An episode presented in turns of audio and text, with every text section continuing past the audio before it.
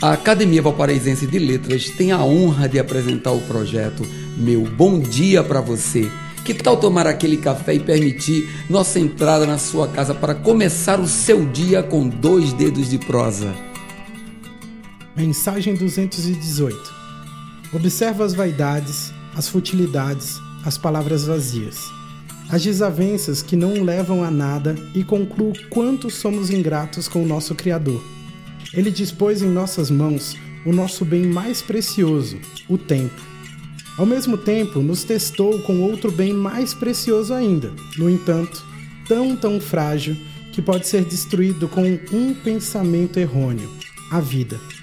Tão efêmera, habitando matérias tão complexas, zelar por esse invólucro é um desafio gigantesco, mas o faça com consciência. Além da vaidade, ele é seu instrumento de trabalho e sua marca nessa existência.